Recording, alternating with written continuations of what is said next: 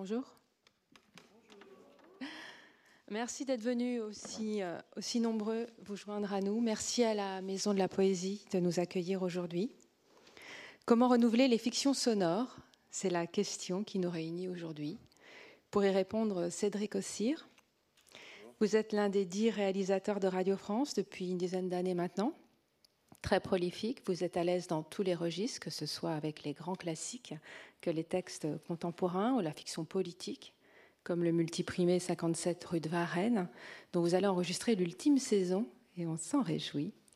Même la bande dessinée, vous la mettez en ondes, on se souvient du Chat du Rabbin ou d'Astérix Obélix.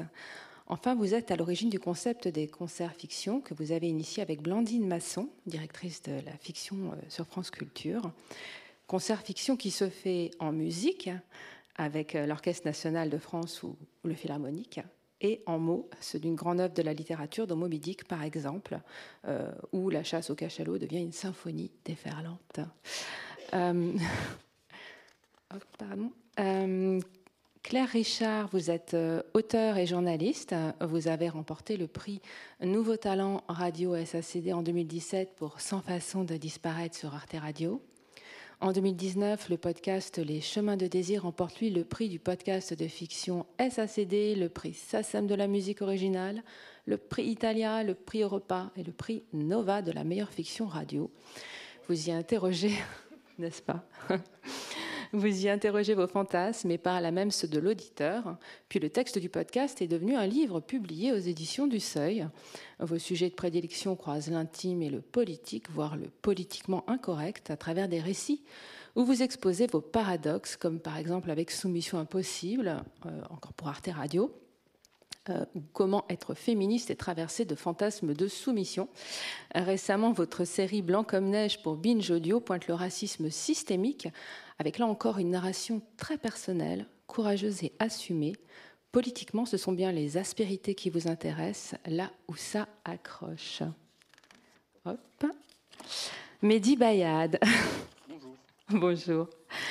Vous avez écrit, réalisé et interprété quatre fictions audio, dont deux séries dystopiques, Nuit blanche, ou Bruxelles sombre dans le chaos, et Lumière Noire sur une radio clandestine. Vous avez signé Bisous et à demain, un harcèlement téléphonique tout au long de 17 épisodes, 17 appels où le suspense monte en puissance, et Rouge Vif, un huis clos radiophonique que nous allons pouvoir entendre ce soir.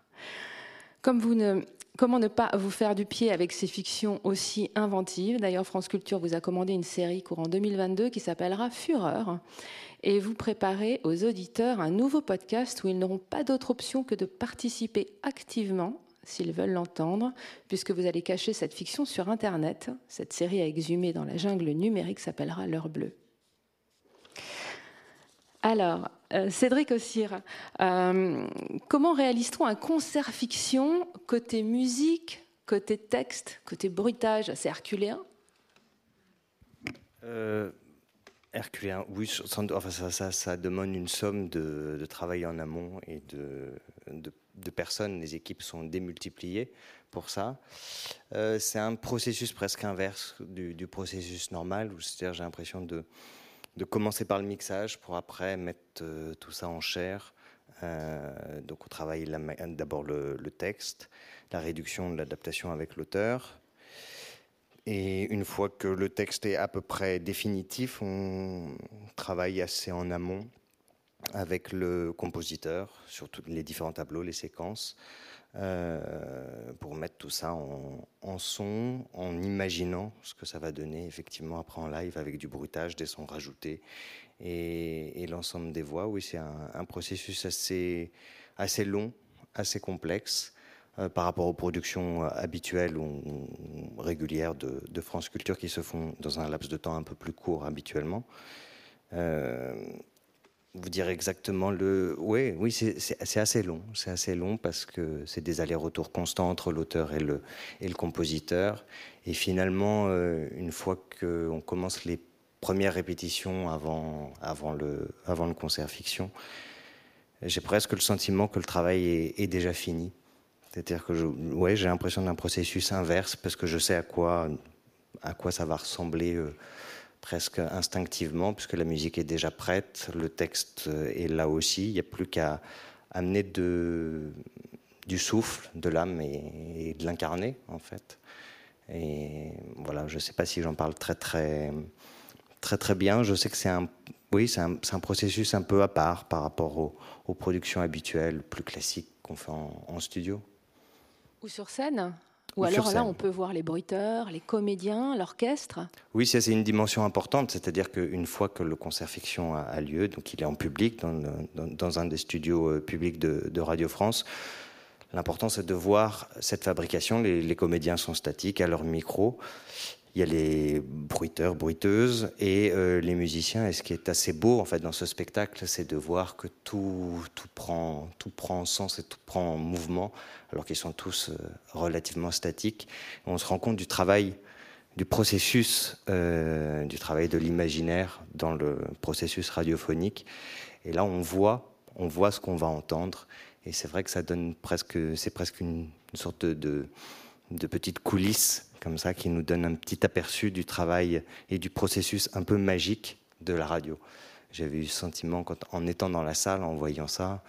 Je me souviens sur 20 milieux sur les mers, et c'était assez vrai aussi pour Moby Dick, de me dire, mais ils sont tous presque statiques, et pourtant cette impression de mouvement qui arrive, alors c'est lié évidemment à, la musique, mais, mais pas seulement, il y, a, il y a quelque chose, une sorte d'alchimie, et le fait d'avoir les musiciens, les bruiteuses, les comédiens ensemble, qui s'entendent qui jouent ensemble, contrairement à un processus habituel où la musique peut venir dans un second temps.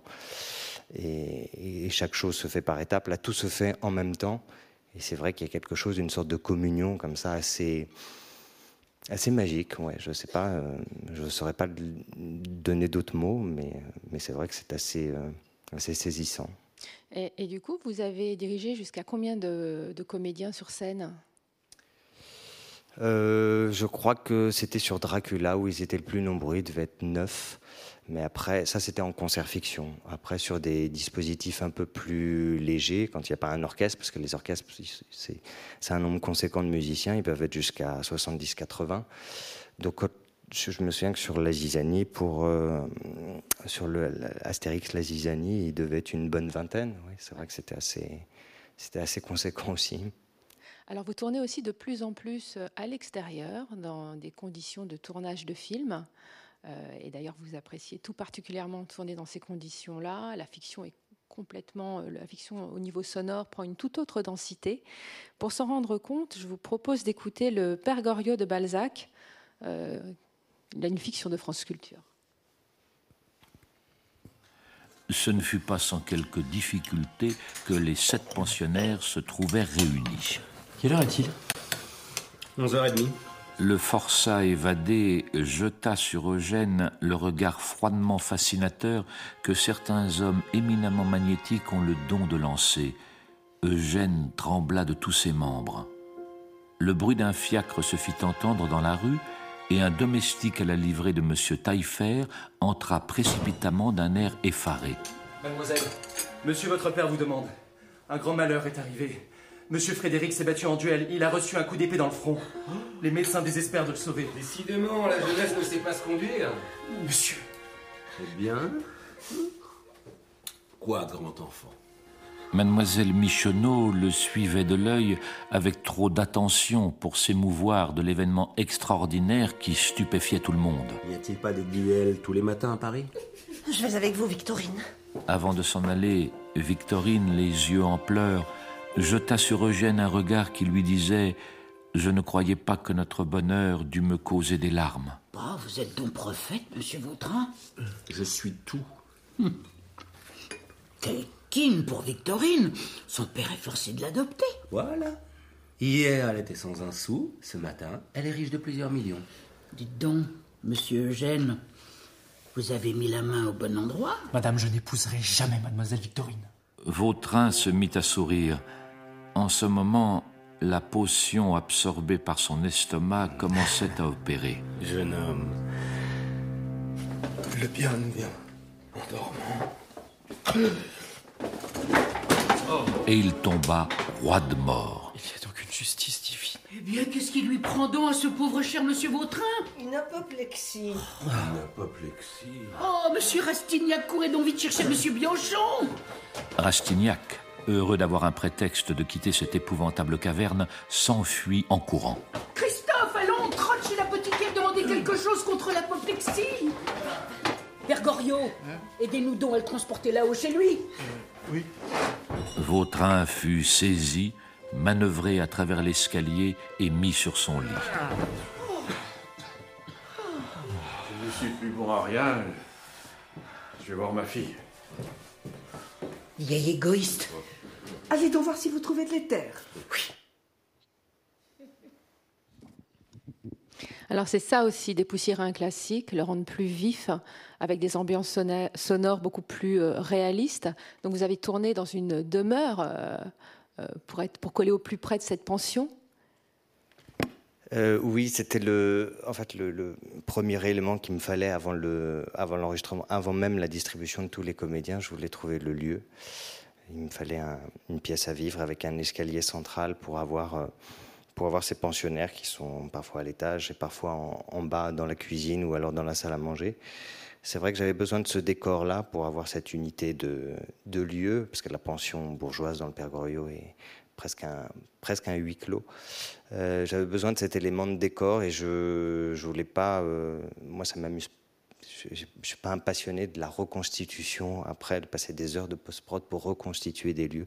C'est quelque chose d'assez technique qui m'intéresse pas beaucoup, enfin qui m'intéresse pas. Voilà. Donc euh, j'avais besoin de placer les comédiens dans, dans finalement ce décor, ce qui me permettait moi d'avoir des perspectives, de trouver les plans sonores et de savoir comment on pouvait tourner tous ensemble. Et c'est vrai qu'on est resté plusieurs jours dans cette maison et à la fin du tournage, il y avait ce, sentiment d'avoir d'avoir un peu vécu dans cette dans cette pension. Au-delà de ça, ça permettait d'être euh, tout de suite au plus près de et du texte et du propos, sans avoir le souci de de vouloir reconstituer quelque chose par rapport à, à des plans sonores, par exemple quand ils sont à l'étage ou quand ils doivent quitter les quitter les lieux. Donc j'avais besoin de, ouais, de, ces décors-là, mais ça tout dépend des productions. Mais c'est vrai que c'est un élément central de savoir si est-ce que je tourne en studio ou est-ce que le studio peut avoir des grandes possibilités abstraites ou, ou, réalistes, ça dépend. Mais euh, c'est vrai que la question se pose pour chaque production de savoir qu'est-ce qui est le plus pertinent, qu'est-ce qui est le plus inspirant en fait. Y compris pour les comédiens, le jeu est différent? en Je crois, oui, je crois. C'est-à-dire que c'est, imaginez-vous un plateau nu. C'est-à-dire que un, studio, euh, un studio, c'est, ouais, c'est une page blanche. Une page blanche et puis c'est un endroit qui ne, rés- qui ne fait rien résonner. C'est-à-dire que, enfin, on- on peut créer artificiellement quelque chose, mais c'est-à-dire que c'est le seul endroit où, où, en fait, si on place un micro dans un studio, il n'y a rien. Et c'est rare dans la vie qu'on n'entende rien. Il y a toujours une sourdine, un bruit de fond, quelque chose. Il n'y a pas cet écho-là. Donc, euh, vous placez des comédiens dans un grand studio immense et vous leur dites, bah là, tu es dans le métro. hein. Donc, on va avoir tendance à vouloir surjouer le décor, enfin, en tout cas, de l'inviter aussi dans, le jeu. Et, et souvent, ce qui amène quelque chose d'un peu, peu à côté, qui peut être intéressant, peut-être, pour certaines, euh, certaines productions, mais. Voilà, après, il y a tout ce travail de, post-production, d'aller retrouver des, ambiances sonores qui puissent coller. Alors, quand c'est des choses très réalistes, euh, moi, ça m'intéresse pas de passer du temps en studio et de recomposer ça. Quand c'est des choses un peu plus abstraites ou plus oniriques, oui, là, pour moi, ça prend plus de sens. Et le studio va, s'y prêter très bien. C'est comme au cinéma quand on, renvoie des images derrière un écran. Mais euh, ouais, le studio, c'est un peu. Ça peut être aussi inspirant qu'anxiogène, je trouve. Et pour les comédiens aussi, c'est vrai qu'ils aiment beaucoup travailler euh, en décor euh, naturel, comme on dit. D'ailleurs, vous avez une repéreuse qui vient du monde du cinéma pour vous trouver les lieux. C'est vrai maintenant en France Culture, parce que la maison de la radio est en travaux, mais maintenant c'est presque un pléonasme. Euh, nous n'avons plus de studio de, de fiction, donc on, à part les deux grands studios publics, donc on, tourne, on a des studios à Boulogne euh, quelques jours par mois, et on va beaucoup tourner dans des décors euh, appartements, décors naturels, et France Culture s'est rapproché d'une d'une repéreuse de cinéma qui nous a trouvé beaucoup beaucoup de décors et avec laquelle on travaille en fonction de nos besoins, euh, et donc on commence à constituer un catalogue assez important et assez riche de, décors sonores qui ne sont pas forcément liés à la réalité, parce que nous, on, réfléchit en termes d'acoustique. Et donc, euh, c'est plutôt stimulant, ça. Donc, ça, évidemment, ça complique un petit peu la logistique et les moyens de production, mais c'est toujours assez, euh, assez réjouissant, oui, de quitter, de quitter les murs de, de la radio. Vous n'allez jamais vouloir revenir dans les studios? Bah, Moi, c'est une de mes angoisses de me dire quand, ça va réouvrir, d'être un peu paralysé par ça. Non, je pense qu'ils seront très beaux. Je pense, je l'espère, mais je le pense. Après, euh, bon, j'ai pas attendu la, fermeture définitive des studios pour, pouvoir les quitter. Donc, je pense que je, travaillerai, si je, si je, travaille toujours, euh, toujours comme ça. Mais on verra bien. Merci. Euh, Mehdi Bayad, dans une interview pour Télérama, vous dites vouloir arracher l'auditeur à la passivité, voire le déboussoler. Mission accomplie, hein c'est le point commun de vos créations audio qui ne ressemble à aucune autre. Je vous propose d'écouter un extrait de Lumière Noire. On en parle après.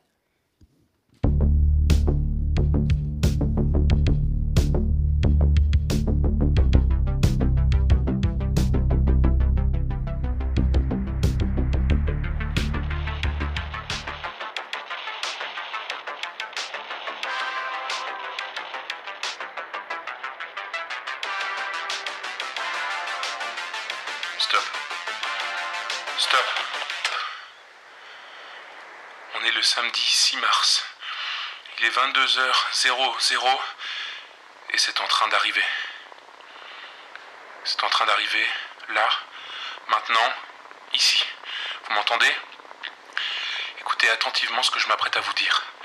Une guerre vient de commencer. Derrière le rideau, derrière la scène, sans que personne ne voit ou n'entende rien.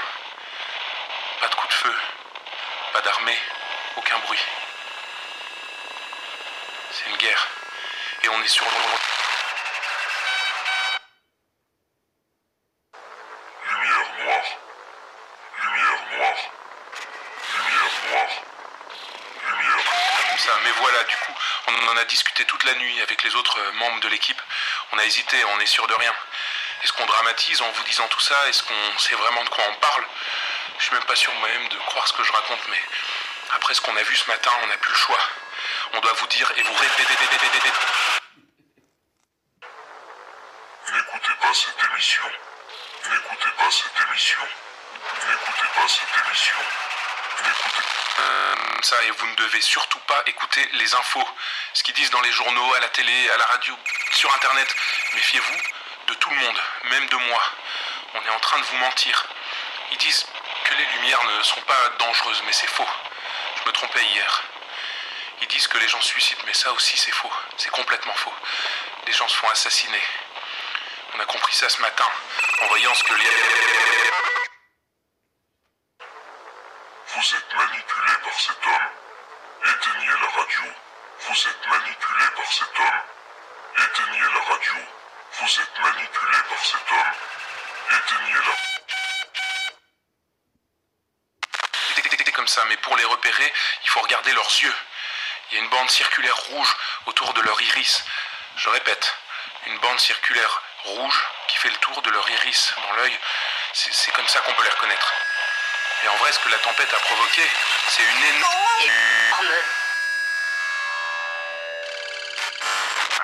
Merde, j'ai un espèce de larcène dans le casque depuis tout à l'heure. J'espère que vous m'entendez bien. J'ai l'impression qu'on est coupé. Il y a des grésillements sur mon émetteur, le signal n'arrête pas de rebondir.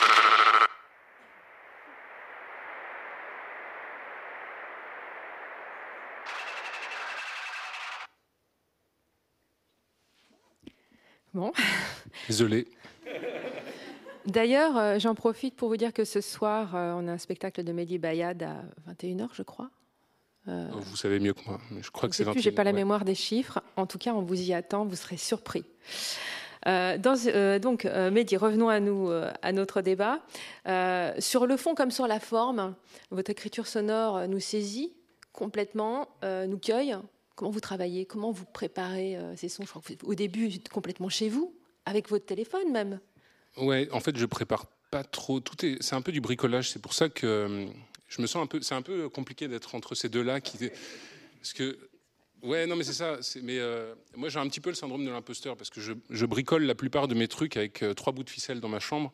Et souvent, c'est juste des. Euh, enfin, je sais pas, j'ai une. En fait, je me demande ce que j'aimerais écouter, ce que j'ai jamais écouté, ce qui n'existe pas. Et comme je le trouve pas, je le fais. Enfin, j'essaie de faire un truc qui me ferait plaisir à moi. Et après, c'est secondaire que ça plaise aux gens ou pas. Mais d'abord, c'est un truc que j'aimerais avoir et je le trouve pas. Et après, je découvre tout en le faisant ce qui, euh, enfin, la raison pour laquelle personne ne l'a fait, c'est souvent que c'est très bizarre, ça gratte l'oreille, ou alors c'est très compliqué à faire, ou voilà. Et du coup, toute la partie cool pour moi, c'est d'essayer de faire en sorte que ça puisse s'écouter. Un truc tout bizarre, je veux dire, comme l'extrait qu'on vient d'écouter, que j'aime pas trop. D'ailleurs, je suis pas trop fan de cet extrait-là, mais euh, le, but, c'est à chaque fois, c'est ça, c'est d'essayer de faire un truc euh, qui me surprend moi, euh, un peu dans le propos, mais euh, beaucoup sur la forme. Et en fait, j'ai pas peur du tout que ça gratte l'oreille. En fait, je préfère même quand c'est un petit peu surprenant, un petit peu déroutant, quitte à ce que ça sonne un petit peu sale. Mais en fait, j'ai fait en sorte que, enfin, j'essaie de faire en sorte que ça sonne sale de cette façon-là. Je sais pas si je suis clair. Si, si, complètement. Voilà. Mais en tout cas, ben, j'écris, je sais pas, ça dépend pour chaque histoire. Euh, souvent, j'ai envie de raconter un truc. Il y a un machin euh, très fort qui me traverse. Je sais pas, j'imagine que c'est ça pour euh, la plupart des auteurs. J'ai besoin de le faire sortir. C'est presque maladif. Et donc, j'écris de mon côté un truc. Et petit à petit, je le taille. Et après, je travaille dessus. Je, parlais de ça avec quelqu'un ce matin d'ailleurs. Et on se disait, en fait, il y a un peu trois étapes. On enfin, on peut définir vite fait trois étapes. C'est dans un processus comme ça. D'abord, tu euh, es traversé par une idée et tu as le processus d'écriture. Ensuite, tu as, si tu réalises la fabrique, donc euh, c'est là la partie bricolage où tu mets des trucs ensemble. Et la dernière partie, c'est oser le montrer aux gens. Et en fait, euh, c'est un peu la conclusion de notre discussion de ce matin, c'est que euh, la plupart des gens se disent que le plus compliqué, c'est la première ou la troisième partie, c'est-à-dire se lancer, oser euh, écrire, ou alors surtout oser le montrer aux gens. Et en fait, moi, je trouve que c'est plutôt la deuxième partie qui freine pas mal de gens, et que moi, je trouve la plus compliquée. C'est-à-dire se lancer, écrire, etc., ou oser le sortir, ça me semble pas le plus problématique, mais c'est la deuxième partie que je trouve moi la plus intéressante. C'est une fois que tu as posé une histoire sur, sur le papier, euh, comment tu peux après t'amuser à tourner ça dans tous les sens et à en faire un, bidule à peu près écoutable, quoi. Et ensuite, le sortir, c'est la partie euh, la plus rigolote, quoi. Et alors euh, là, ça se passe, donc c'est une radio clandestine. Avec Rouge Vif, ça se passe aussi en studio. Il y a un goût aussi de mettre, de mettre en scène la radio, de parler de la radio autrement, de, ouais. ce médium? Ben, je, En fait, je m'amuse un petit peu euh, tout seul à me mettre des règles pour voir si j'arrive à y contraindre ou pas. Et par exemple, une des règles euh, de, des trois dernières euh, petites choses que j'ai écrites, c'est que le format audio doit être justifié. En tout cas, le processus d'enregistrement doit être justifié par la narration. Et je voulais voir si j'y arrivais. Donc c'est pour ça que une des fictions, c'est deux appels enfin un appel téléphonique. Je trouvais que ça s'y prêtait très bien. D'autant plus que du coup, ça laissait une énorme place pour l'imagination et ça crée un lien en fait euh, de proximité entre deux personnes éloignées et, euh, un lien en fait empathique pour l'auditeur entre ces deux personnages. Euh, une autre fiction, c'est bah, celle dont on vient d'écouter l'extrait, donc un type seul enfermé, qui par ailleurs a été écrite pendant le confinement. Donc c'était vraiment, c'était pour jouer sur l'isolement, l'enfermement du personnage. Et je trouvais que le format audio était vraiment parfait pour essayer de partager un peu de cette enfin, l'univers du personnage, mais aussi ses névroses qui pouvaient être euh, celles de pas mal de gens, je crois, à ce moment-là. Et la dernière fiction, ben, un rouge vif qu'on va jouer ce soir, euh, je me disais que deux personnes bloquées dans un studio, c'était parfait, en fait. Euh, d'où, enfin, j'allais dire un truc sur ce qui se passe dans la pièce, mais non, pour ceux qui n'ont pas. Mais en tout cas, ça, ça s'y prêtait très bien et ça me permettait de faire une petite mise en abîme de questionnement de la création audio, en fait du, fonctionnement d'un podcast, des a priori qu'on peut avoir dessus, des dérives. Et donc, à chaque fois, il y, a il y avait la nécessité qu'il y ait un, une prise d'enregistrement, enfin un enregistrement justifié par l'histoire. Et euh, en fait, ça permet plein de, si, on est un petit peu créatif là-dessus, ça permet plein de trucs. C'est immense. Tu te mets une petite contrainte au début, et en fait, euh, la contrainte est source de. Si tu as de l'imagination, tu peux partir dans plein de directions avec une petite contrainte. Moi, la contrainte principale étant que j'ai pas de moyens et je suis tout seul souvent pour faire mes trucs. Donc, euh, en fait, il faut être inventif pour, euh, bricoler des choses. Donc il y a une histoire, mais il y a aussi une réflexion, un processus de réflexion engagé avec euh, l'auditeur finalement, voire philosophique. Ouais, mais en fait, mais... non, mais oui. En fait, ce qui me perturbe, ben, disons que cette, enfin, il y a deux trucs. Il y a deux trucs déjà. Moi, ce qui, ce qui me frappe dans plein de créations, euh, mais de toute façon radiophonique ou ailleurs, au cinéma, au théâtre, euh, c'est la distance qu'il y a entre le, spectateur, l'auditeur et les gens sur scène, ou et surtout le créateur. Et un des trucs, ben, en fait, la fiction Rouge Vif est adaptée d'un essai de Jacques Rancière qui parle de justement, enfin, il, est parti à, fond dans ce bouquin, ça s'appelle Le spectateur émancipé, je vous le conseille, si vous avez enfin, plus de cinq minutes. Et en fait, il est parti d'une espèce de préoccupation qui le rendait fou, et il s'est dit, euh, c'est quand même euh, hallucinant, en fait, cette euh, passivité du spectateur. Pourquoi est-ce que, comment on peut y remédier? Faire en sorte qu'il soit actif, parce que sinon, on lui déverse quelque chose, et bon. Et il dit en gros que depuis, le théâtre moderne, enfin depuis Brecht, Artaud, bon, en fait, tu as, il y a deux grandes solutions pour rendre le spectateur actif. Les deux principales qu'on ait trouvées. La première, c'est de lui poser un dilemme moral au spectateur comme on a dans, plein d'œuvres où, en fait euh, c'est, à l'auditeur ou au spectateur de choisir le sens qu'il donne à l'histoire, la morale en fait. Et donc on ouvre plein de portes et on lui donne juste, un point, un dilemme moral très fort, et euh, sans lui donner de réponse, sans lui dire, euh, sans manichéisme ou sans jugement de valeur. Et donc c'est le spectateur qui décide. Dans ce cas, il est actif, ça c'est une des solutions. Et la deuxième, c'est un processus qu'on retrouve très souvent. Enfin, pardon, je parle là-dessus, hein, moi ça me passionne, mais et la deuxième, c'est euh, en fait de comment dire d'insérer des mystères. Et en fait, la forme la plus classique, c'est les enquêtes policières, etc.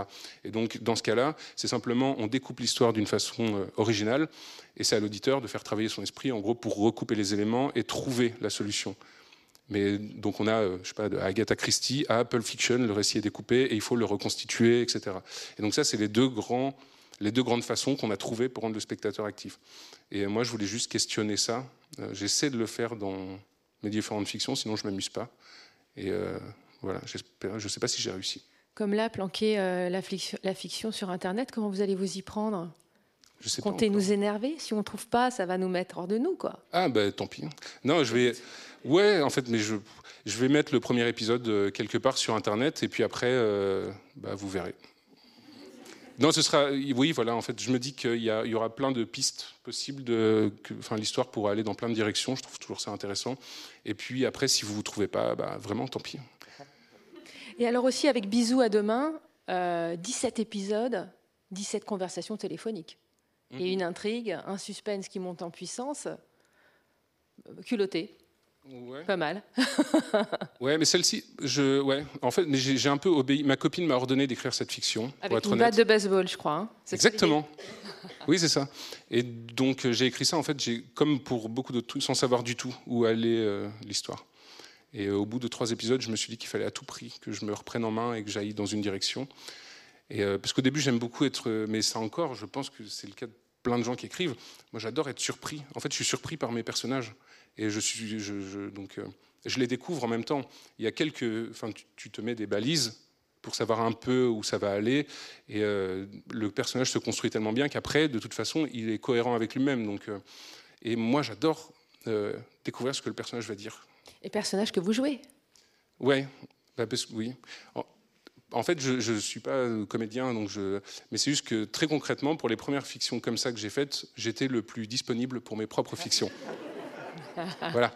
Du coup, je les ai faites moi-même et j'y ai pris tellement plaisir que euh, pour les autres, euh, parce qu'en fait, je baigne un peu dans un. Enfin, je suis à Bruxelles, je travaille dans un théâtre et donc je côtoie énormément de comédiens super talentueux qui sont euh, très sympas et prêts maintenant à jouer dans, si je leur demande de jouer dedans mais ça m'a tellement plu que je continue à le faire moi-même, en fait, un peu égoïstement. Petite parenthèse par rapport au spectacle qu'on va voir ce soir, la Rouge Vif. Vous m'avez dit au téléphone que euh, vous aviez demandé à vos comédiens de ne surtout pas écouter la fiction. Ouais, et ils ont triché. Pour les cueillir eux aussi dans le jeu. Pour... Vous pouvez m'en parler de ça nous mettre un petit peu l'eau à la bouche avant ce soir? Non, c'est que ben, je me suis demandé, en fait, il y a deux façons. Quand on fait une interprétation, euh, enfin, il n'y a, pas de bonne ou de mauvaise façon. J'imagine que chacun fait à sa sauce, mais je me suis demandé parce que si jamais tu demandes aux comédiens d'écouter ou de lire le texte, etc., ils vont nécessairement être influencés par euh, la façon dont toi tu l'as joué, tu vois. Et euh, ça peut être intéressant parce qu'ils peuvent renforcer euh, des émotions que tu avais mis dans. Mais à l'inverse aussi, si s'ils ne l'écoutent pas, ils peuvent te proposer un jeu complètement différent. Et c'est ce qui s'est passé. Ben, en fait, un des deux, ils sont deux sur scène. un des deux a écouté la fiction finalement, et l'autre m'a dit non, je non, voilà, je préfère pas comme ça je découvre. Et, et, le résultat est exactement ça. Il y en a un des deux qui se prête très. Bah, vous, enfin, je vous dis pas lequel, pour ceux qui verront ça ce soir. Il y en a un des deux qui a écouté la fiction et l'autre non. Vous pourrez découvrir qui. Essayez de trouver qui. Merci Mehdi. Claire Richard, vous êtes une femme qui ménage, qui ménage ses paradoxes et c'est pour vous une porte d'entrée pour explorer des sujets au croisement de l'intime et du politique. On écoute un extrait de vos Chemins de désir produit sur Arte Radio. Je suis étudiante et comme je fais plus dans le coup d'un soir que dans l'histoire d'amour, ça me laisse beaucoup de soirées libres. Rêve bébé devient mon rendez-vous secret, mon passage vers la nuit. Parfois, j'y pense dans le dernier métro, impatiente comme une fille qui va retrouver son amoureux.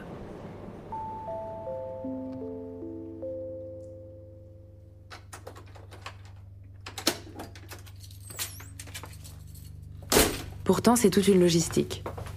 Mon ordi portable pèse une dizaine de kilos, il fait un bruit de centrale nucléaire et il s'éteint s'il reste trop longtemps posé sur les draps.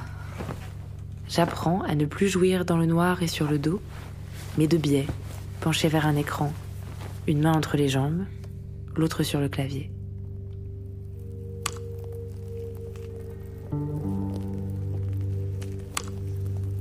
Je découvre des orgasmes d'une puissance nouvelle.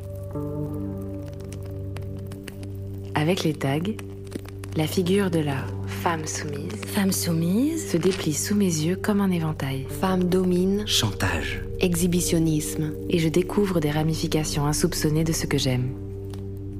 La version hétéro de mes fantasmes. Femme soumise à un homme. Les maris qui exhibent leurs femmes dans des parkings. Exhibe. Les personnages qui utilisent des mots très, très crus. Coprolalie. Des mots grossiers en pagaille les bourgeoises. Femmes prudes. Qui se font dévergonder. Bourgeoises, salopes. Salope. Salope. Non mais comment tu peux être féministe et excitée par des histoires où les femmes sont traitées comme des chiennes? Comment tu peux lire Christine Delphi et rêver qu'on traite de pute? Qu'est-ce que ça dit, ça, de ton rapport réel au patriarcat? Est-ce que secrètement, tu rêverais pas d'être leur complice? Non mais qu'est-ce qui va pas chez toi? Non, je, je, je sais pas, je, je crois pas. Ça veut dire que t'es pour le viol tu penses Bah évidemment. Des fantasmes de soumission. C'est la marque de l'aliénation, ma petite. C'est le désir des hommes qui est entré en toi à ton insu. Alors, hein, toi tu crois que tu fantasmes épouse en liberté, alors qu'en fait, t'es aliéné, mais jusqu'à la moelle. Ah bon? Pauvre tâche. Et qu'est-ce que je peux faire? Dans ma vie diurne, je découvre la politique avec le CPE et le féminisme dans la foulée. Is only now, more than a half century later, that we are recognizing how important it is to value women's leadership. Je garde ça comme un secret d'État.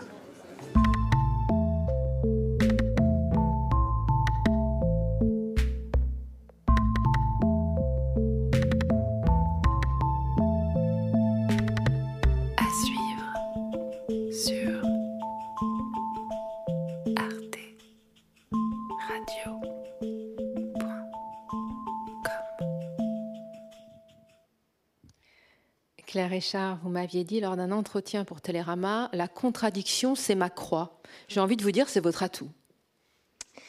Euh, bah, je le pense un peu maintenant, même si ça m'arrive encore de. Euh, ouais, bref. Mais oui, en tout cas, c'est. Enfin, je sais pas trop comment répondre, à part que c'est quand même quelque chose qui continue à me travailler, parce que euh, je pense que je sais pas, j'ai intériorisé trop de trucs sur les fantasmes de pureté, de radicalité politique, etc. Et donc, même si ça se déplace, par exemple, la contradiction autour du porno ou de, des fantasmes de soumission, bah, je l'ai réglé, entre guillemets, en, l'explorant. Euh. Mais en fait, il y a de nouvelles contradictions qui surgissent tout le temps. Donc, c'est un champ potentiellement infini. Mais en tout cas, ce qui est sûr, c'est que... Euh, en tout cas, ce qui, m'agace, c'est quand on n'en parle pas, quoi. Et y compris pour le féminisme et pour euh, euh, les critiques de gauche et tout ça. En fait, moi, mon expérience, c'est que ça soulève en moi des forêts de, lieux où, où, ça contredit euh, mes désirs, mes pratiques, etc. Et que je pars toujours du principe que si moi, ça me ça suscite des contradictions en moi, c'est que je suis pas la seule. Et du coup, je trouve ça intéressant de, comme lieu à explorer. Et après, comme on discutait au téléphone, il s'avère que j'ai trouvé totalement par hasard que la fiction radio, euh, parce que moi je, je viens pas du tout du théâtre, donc je pratiquais pas du tout de choses euh, dialogiques. En fait, c'est vraiment parfait pour explorer ça, je trouve. En tout cas, moi, je sais que quand j'écris, ça suscite une espèce de ping-pong que j'ai moins euh, si je me dis que je vais écrire un roman ou un essai ou je sais pas quoi. Non pas que ça m'arrive toutes les quatre matins de me dire que je vais écrire un roman, mais en tout cas, si, quand je dis, quand je pense que je vais écrire pour la radio, ça suscite tout de suite une forme de ping-pong et du coup de voix qui, se contredisent, quoi. Voilà. Et politiquement, je trouve ça plus intéressant de mettre sur la table les lieux où nos idéaux rencontrent la complexité de nos pratiques, parce qu'en fait, on est, moi, je pense quand même très profondément qu'on est structuré par euh, le patriarcat, le racisme et le néolibéralisme, et qu'on est, on est du coup euh, composite, qu'il y a des parts de nous qui résistent et des parts de nous qui ont été voilà, façonnées par ça, et que c'est la rencontre, enfin le point d'intersection des deux que, qui m'intéresse. Parce que sinon, je trouve qu'on tient des discours politiques qui sont intéressants, mais qui pour moi sont pas, touchent pas la réalité, euh, enfin pas la mienne, et du coup, j'imagine pas, la, pas celle de plein d'autres gens. Comment on part du récit intime pour toucher le collectif? Ben, euh, je, vais, je pense que je vais répondre de façon assez classique. Je pense que plus on est spécifique, plus on touche euh, le collectif. Moi, les, les, chemins de désir, euh, qui est donc une autofiction, mais évidemment, même s'il y a des choses qui sont simplifiées dans la dynamique d'évolution, c'est mes pratiques quand même que je raconte. Et donc, c'est des trucs assez spécifiques, quand même, il me semblait, sur euh, le site RêveBébé ou euh, le hentai. Et en fait, j'ai reçu des messages de, de, gens qui me disaient que c'était exactement, mais exactement le même cheminement. Et ça m'a surpris, mais finalement pas tant que ça, parce que pour moi, la justification de raconter ça, c'est que, bah, un peu comme disait Mehdi, d'une part, c'était quelque chose que moi, j'avais jamais entendu. Et que je pensais que, si j'avais 20 ans aujourd'hui, bah, je serais contente d'entendre ça, en vrai. Euh, et aussi, il s'avère que du coup, plus c'est plus c'est spécifique, plus ça fait écho. Et alors, dans Blanc comme neige euh, sur Binge Audio, où vous auscultez la blanchité et le racisme intériorisé, vous croisez les paroles d'experts à votre expérience personnelle, c'est encore votre mode de narration privilégié. Euh, oui, alors dans un genre un peu différent parce que c'était plus documentaire, mais là pour le coup, donc sur cette question de qu'est-ce que c'est euh, être blanc en France, qu'est-ce que c'est ce qu'on appelle la blanchité, ça me semblait, alors, enfin, éthiquement impossible, étant blanche, de pas parler de ma situation. Et il y a, c'est pas un sujet qui est énormément discuté dans des cercles militants en France, mais il y a y a eu quelques trucs, mais souvent je trouvais que la la personne qui faisait le documentaire se mettait pas suffisamment en avant. Donc il y a ça.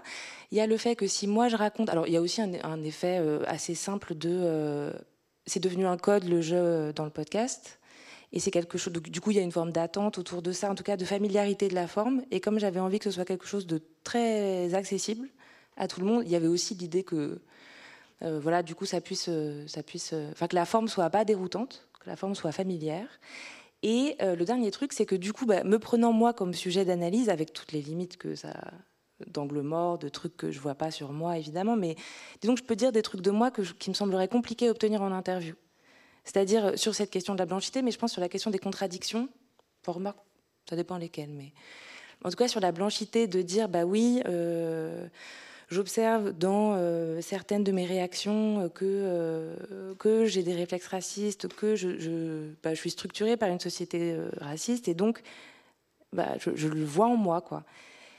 Après, il y a plein de, surtout du côté anglo-saxon, il y, a, beaucoup de gens qui ont écrit là-dessus, euh, et évidemment beaucoup de personnes non blanches, mais euh, disons que me prendre moi comme sujet d'analyse, c'est aussi plus pratique et ça me permet, je pense, d'obtenir des choses qui seraient sur un sujet comme ça, euh, le racisme intériorisé, compliqué à obtenir en interview.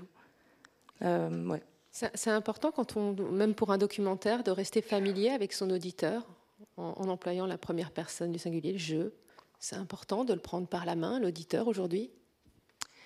Euh, En fait, je généraliserai pas du tout, parce que par exemple, hier, j'ai écouté un documentaire. Euh, j'ai fait une petite page pub de Camille Juzo sur Arte Radio, mais qui est, qui est un documentaire sur la nuit et elle interviewe un, un, enfin, elle suit un cambrioleur.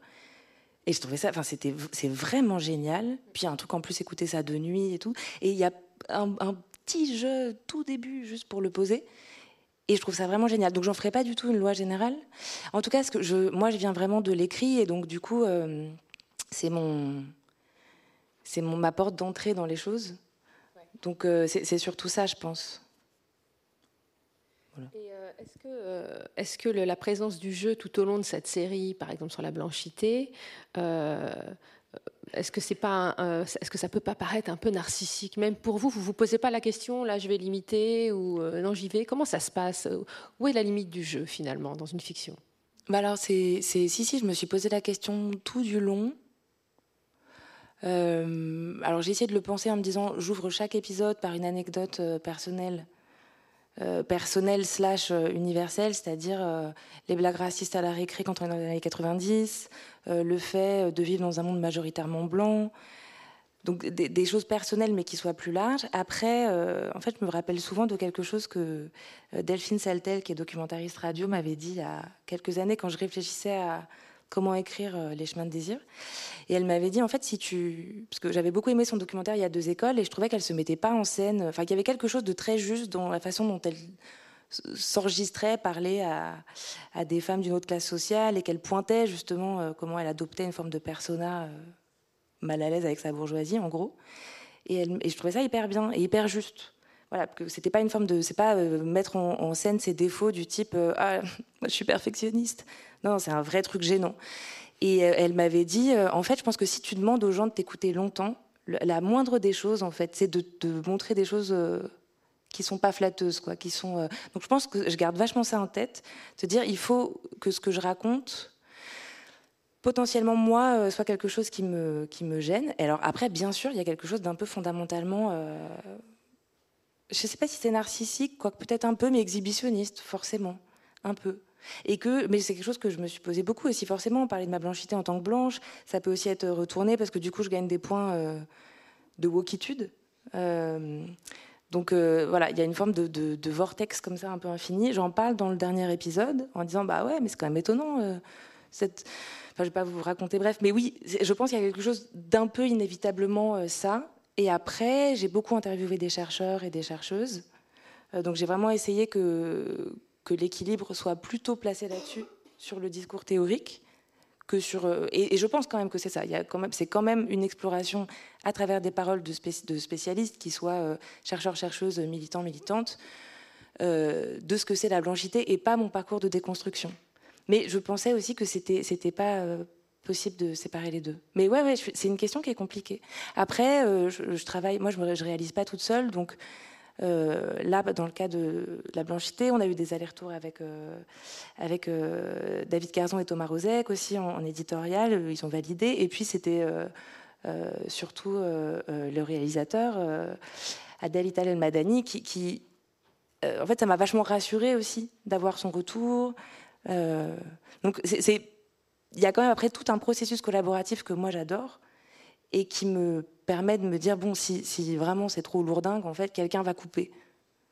Oui, surtout que vous avez interrogé des, experts, des universitaires euh, aux États-Unis très impliqués sur ces questions-là, beaucoup plus qu'en Europe ou en France, euh, qui sont déjà bien loin dans, ce mode de réflexion. Donc c'est vraiment très pointu.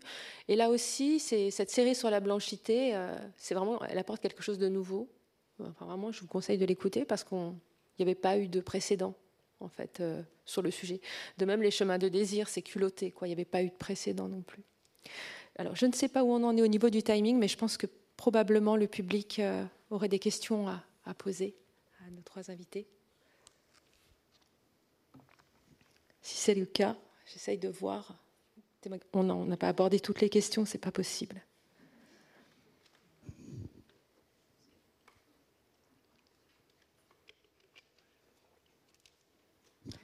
Oui, Laurence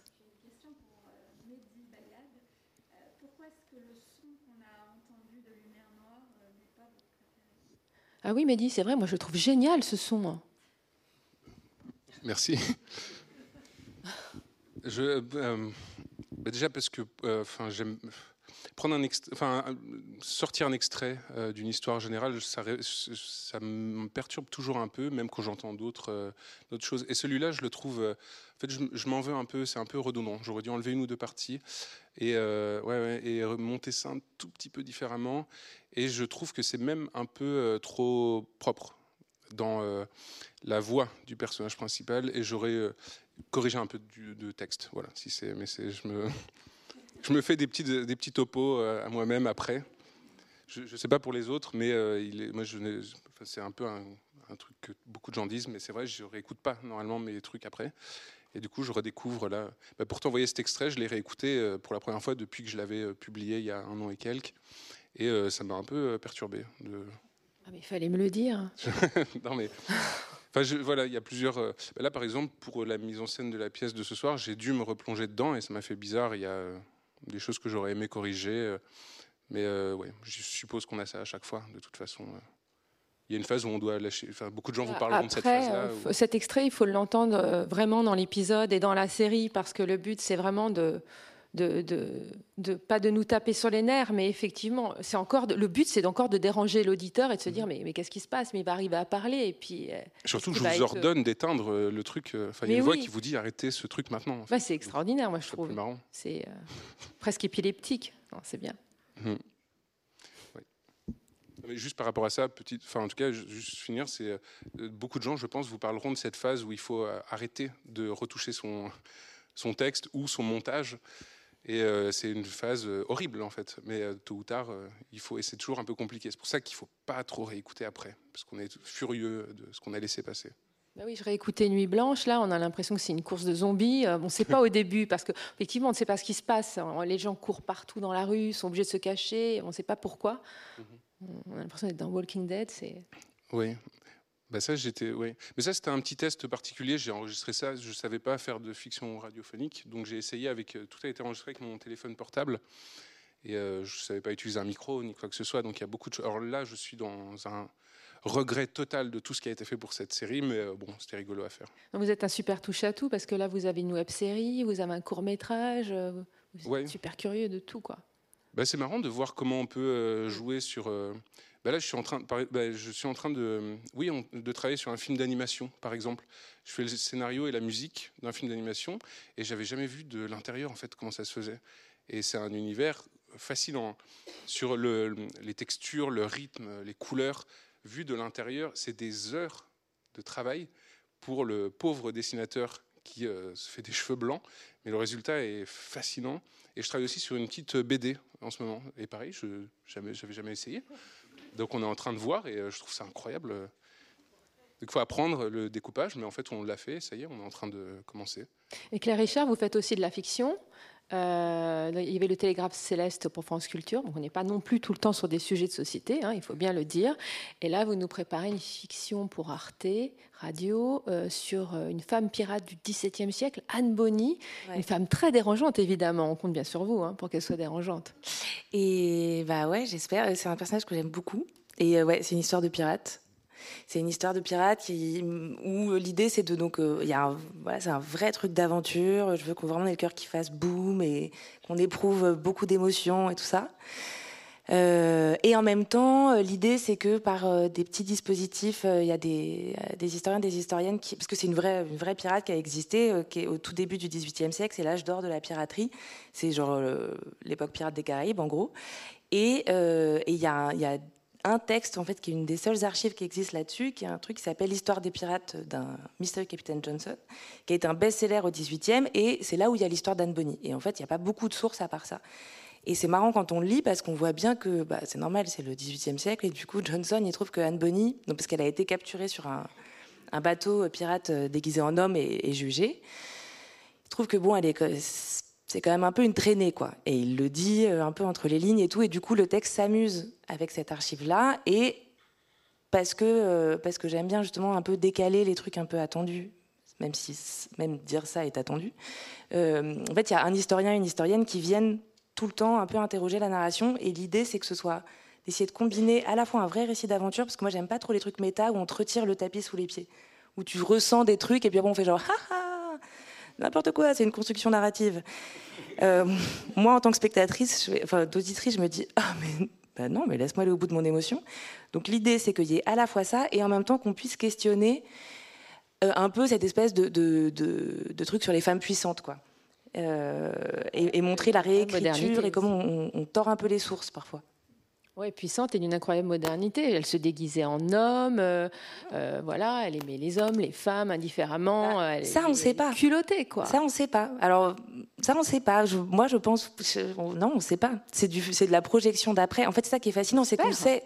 Mais en fait, c'est ça aussi que, qui, est dingue. Et c'est ça que discute l'historien et l'historienne. C'est que ce qu'on sait, c'est qu'elle est née bâtarde en Irlande et qu'on la retrouve 20 ans plus tard, à peu près, dans les Caraïbes. Et en fait, rien que ça, il n'y a même pas besoin même si la fiction le fait et tout, hein, mais d'ajouter euh, qu'elle soit euh, euh, lesbienne ou et même si je ne dis pas qu'il ne faut pas le faire, mais ce qui est assez fou, c'est que juste ça, le fait qu'une meuf soit née d'une servante et d'un avocat et qu'on la retrouve 20 ans plus tard, qu'elle traverse l'Atlantique, à un moment où ça met trois mois, où tu risques de mourir, et que tu la retrouves trois ans plus tard déguisée en homme sur un bateau pirate. En fait, l'idée, c'est ça. C'est que, enfin, moi, je me disais, mais c'est qu'est-ce qui se passe? Qu'est-ce qui fait comment elle le vit quoi? Comment une petite fille de 10 ans, elle prend un bateau pendant trois mois sur l'Atlantique où tout le monde est malade, tout le monde vomit, il y a des tempêtes, tout le monde pense qu'ils vont mourir? Qu'est-ce que ça fait d'arriver à un moment où évidemment elle a... Et puis je me demandais aussi comment... Enfin oui c'est ça. pardon, excusez-moi. On est en plein dedans, donc du coup ça... Euh, qu'est-ce qui fait à un moment où on n'a pas de médias, par exemple Qu'est-ce qui fait qu'on a envie de sortir du cadre Qu'est-ce qui fait qu'une petite fille dans un petit village d'Irlande, par quel biais elle peut s'imaginer pirate. Parce qu'aujourd'hui, voilà, tu as, plein de supports d'imagination pour rêver ta vie, mais à un moment où il n'y a pas de circulation d'images ou très peu, par où ça passe? Et donc ça raconte ça. comment la légende s'empare du destin de cette femme qui finalement dérange par sa puissance, euh, en l'accablant d'une certaine manière? Elle serait cruelle, ah bah oui, mais ça c'est très drôle, ouais, parce que Johnson, il n'arrête pas de dire. Euh, bah oui, parce qu'il y a une autre figure de femme pirate qui s'appelle Anne Bonny, qui est dans le même, euh, le même livre, et Anne, euh, pardon, merci, Marie Reed. Et clairement, pour le capitaine Johnson, elle, elle, ça va. Elle, elle a fait tout ça par amour. Parce que l'amour, voilà, il parle de Vénus et Mars, alors que c'est complètement fou. C'est-à-dire qu'elle s'est déguisée en, en, homme pour être soldate. Euh, Marie Reed aussi, elle a des parcours complètement dingues. Et du coup, j'ai lu, je me documente beaucoup en général, et là, j'ai lu énormément de choses d'historiens, d'historiennes, et où on apprend que le travestissement en, homme est en fait pas si rare au XVIIIe siècle pour les femmes. Et donc, c'est vraiment marrant en fait de jouer avec l'archive. Parce que parce qu'effectivement, le capitaine Johnson, qui est lui-même un pseudo, on ne sait pas qui il est. Euh, de, des historiens pensent que c'est Defoe, mais en fait, euh, Daniel Defoe, mais en fait, a priori, non. Et c'est vraiment marrant de voir comment il est là, genre Marie Reed, elle a cédé à son cœur, alors que Anne Bonny, bah, Anne Bonny, euh, c'est une pute. Je, je, grossis un peu le trait, mais c'est un peu ça. Et du coup, c'est vraiment drôle de jouer avec tout ça, avec vraiment l'idée quand même, qui était un peu le défi, de pas perdre une vraie émotion, quoi. À la fois de déjouer, de dire qu'il y a plein de réécritures et qu'on projette sur cette figure dont on ne sait finalement très pas grand-chose. Euh, parce qu'en fait, oui, c'est ça. Il y a des procès, il y a les archives du procès en Jamaïque où là, on sait du coup qu'elle est jugée et comme tous les autres pirates euh, condamnés à la pendaison. Mais on ne sait pas ce qui se passe après. On ne sait pas si elle est sortie de prison. On ne sait pas. On sait pas ce qui lui arrive. Voilà. Pardon, je Écrire une fiction, c'est aussi déjouer euh, le mythe, déjouer la légende un peu. Et ça, c'est tant mieux. Ouais, c'est ça. Cédric, euh, vous allez continuer euh, sur la trilogie Balzac, Illusion perdue. Je crois que cette fois-ci, vous nous avez trouvé un château pour le tournage. la, production, c'est pour 2022, donc euh, on a le temps. Ouais, il me faudra, il me faudra tous ces décors, mais là, c'est l'intégralité d'Illusion perdue, donc c'est-à-dire les trois parties, les trois livres. Donc il y aura les scènes de vie de province. Il faudra que je trouve l'imprimerie Séchard et après, toutes les scènes de la vie parisienne, bah, ça se passe beaucoup au Palais Royal, hein, parce que c'était les galeries de bois du Palais de Royal, là où il y avait toutes les librairies et, les prostituées. Donc il va falloir reconstituer en fait ces lieux. Euh, je ne me suis pas encore penché trop là-dessus, parce que c'est vrai que c'est dans quelques mois. J'ai d'autres urgences. Un concert fiction dans les tuyaux? Il y aura Pinocchio en mars 2022, euh, ouais, avec euh, l'Orchestre Philharmonique. Ouais. Eh ben, merci. Ah oui, Sylvain? Oui, euh, quand on présente euh, des fictions, quand on parle de fiction radio dans des lycées, dans des facs, auprès du grand public, on s'aperçoit que ce qui fonctionne énormément, c'est les, nuits blanches, les, histoires policières, euh, les, ce qu'on appelle les sagas MP3, choses comme le Donjon de Nalbok, des choses comme ça, les gamins adorent, ou la série Calls sur Canal+. Mais je vous avoue que c'est très rare qu'on nous parle des fictions de, France Culture ou d'Arte Radio. Peut-être de celle de Mehdi. Euh, qu'est-ce qu'on rate? Qu'est-ce qui ne va pas? Qu'est-ce qu'il nous faudrait pour dérangardiser la fiction radio? Est-ce que c'est une question de thème, de texte? Est-ce que c'est une question de jeu, de voix? Est-ce que c'est une question de réalisation? Mais soyons francs, les fictions qu'on produit, qu'on adore, elles passent rarement la barrière de, ce grand public, par rapport au phénomène qu'a représenté Coles, par exemple.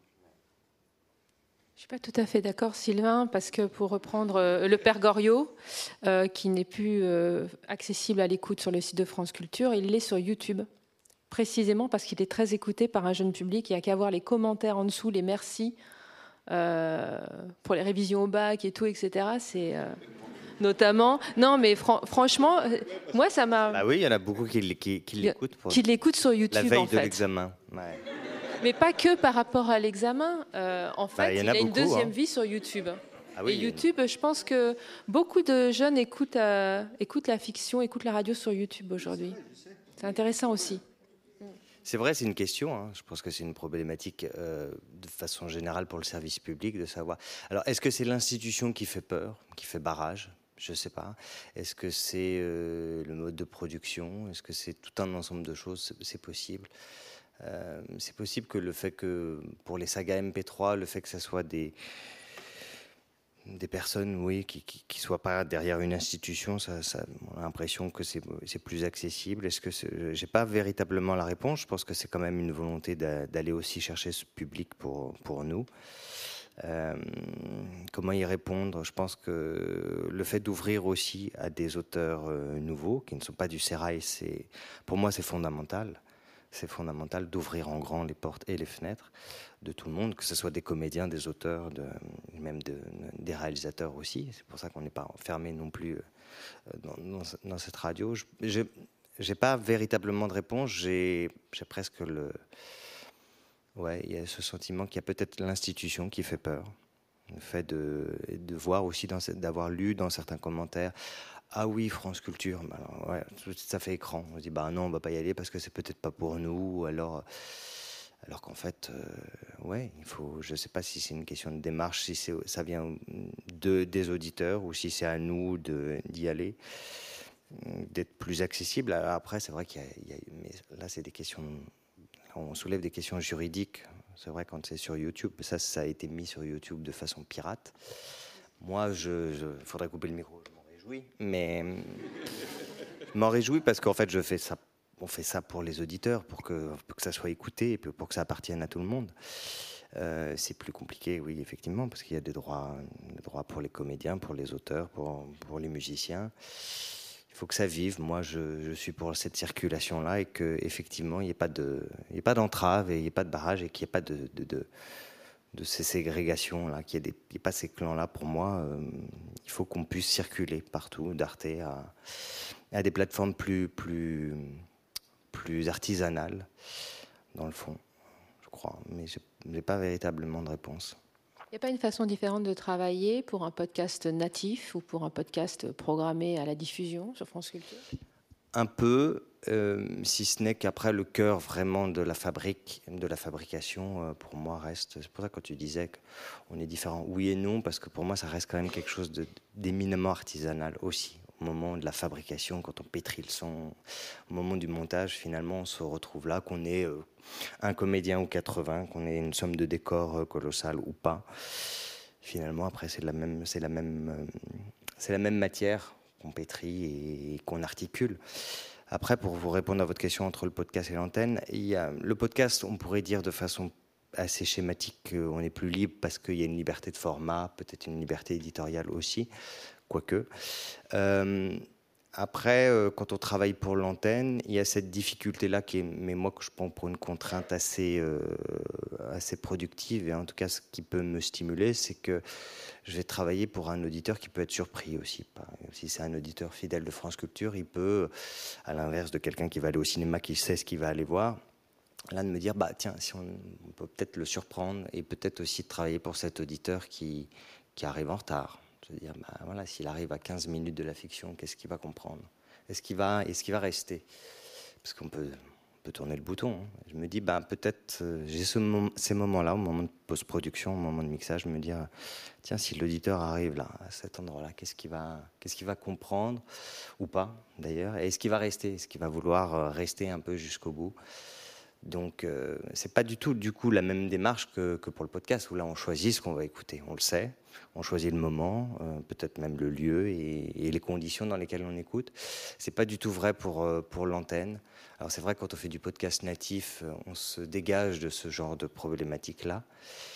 Mais, mais après, ce qui reste central, et pour le podcast et pour l'antenne, c'est quand même la participation de l'auditeur dans ce processus créatif, c'est-à-dire dans l'écriture et dans la. On peut pas travailler sans lui. Et là, là, par contre, c'est ce qui, ce qui fait l'unité en fait, et le fait que finalement, dans le, dans le mode de fabrication, dans la réalisation, c'est, c'est ce qui unifie tout ça et qui fait que parfois il n'y a pas véritablement de différence entre les entre des fichiers pour pour le pour la radio et d'autres pour pour internet. Donc euh, ouais, je sais. Il y a, il y a, quelques contraintes, oui, qui sont peut-être euh, techniques ou logistiques ou alors de diffusion, mais euh, mais ça reste quand même une écriture qui, qui associe une triangulaire avec le avec l'auditeur tout le temps, forcément. Merci Cédric. Merci, merci à tous. Ah, pardon, je ne vous avais pas vu lever la main. Une dernière question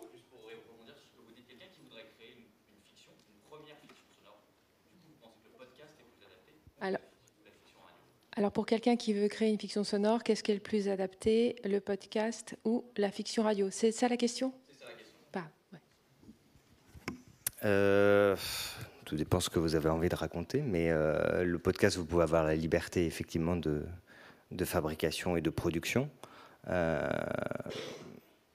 je ne sais pas, chaque projet est spécifique en fait euh, et peut avoir et, et, le dispositif dans lequel il naît, que ce soit du podcast ou une fiction radio, participe aussi de sa nature et j'ai pas envie, j'ai envie de vous dire qu'il n'y a pas véritablement de Tout dépend de ce que vous avez envie de du lien que vous avez envie de tisser aussi avec euh, l'auditeur. Si c'est quelque chose d'un peu plus classique, pourquoi pas. Enfin, il n'y a pas de. Proposez-le, proposez-le. Envoyez-le. Richard, une fiction pour la radio? Euh, vous, par exemple, avec le télégraphe céleste, c'est quoi, la différence? Est-ce que la complexité euh... Oui, la complexité, vous l'avez retrouvée, vous l'avez trouvée où Non, moi, pour moi, vraiment, il n'y aurait aucune différence, à part euh, plutôt des questions institutionnelles, quoi. C'est-à-dire que moi euh, travailler avec France Culture, c'est plus long. Ça me semble. Enfin, c'est. Moi, le Télégraphe Céleste, c'est parce que j'avais déposé euh, un dossier, enfin, une proposition à. Je sais plus comment ça s'appelle, le type. Bref, c'est la Bourse Beaumarchais. Et en fait, ça, c'est vraiment cool parce qu'il y en a plusieurs, que c'est quand même conçu pour les jeunes auteurs, jeunes autrices. Donc, en vrai, euh, je pense que c'est intéressant de tenter ça. Parce que du coup, moi, c'est comme ça que j'ai pu faire réaliser ce, truc qui était en unitaire euh, à France Culture. Sinon, honnêtement, je ne sais pas du tout comment on arrive à France Culture. Mais je pense qu'il faut envoyer des dossiers. Mais c'est juste que du coup, ça crée une sorte de, raccourci parce que euh, conseillère littéraire était dans le jury. Et après, sinon, moi, en fait, en termes euh, de création ou d'écriture sonore ou artistique, je trouve que ça fait pas de différence de fond. La seule chose, c'est que là, typiquement, le télégraphe céleste, moi, je l'avais pensé, c'est un unitaire. Enfin, je l'avais pensé comme un unitaire, pas forcément sur 50 minutes. Après, il s'avère que c'est la durée de la case euh, et que c'était pas sériel. Je pense peut-être le truc euh, à se poser, c'est est-ce que est-ce que c'est une histoire unitaire ou est-ce que c'est sériel? Et s'il y a une mécanique sérielle, euh, peut-être que euh, le podcast est plus Enfin, pas forcément, c'est juste que les cases, en fait, il n'y en a pas beaucoup, euh, en vrai, à France Culture ou, ou sur Radio France. Il euh, y a Arte Radio, après, il y a d'autres studios en podcast, en fait, et que ça s'y prête bien. Donc, moi, je pense que ce serait plutôt ça, la différence. Mais artistiquement, pour moi, les deux, c'est pareil, quoi. Merci. Merci.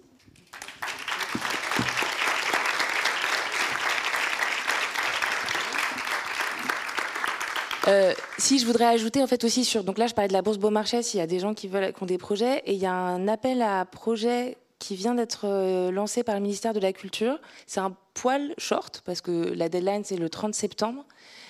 Mais euh, en fait dans mes souvenirs c'est ouvert à tous les genres.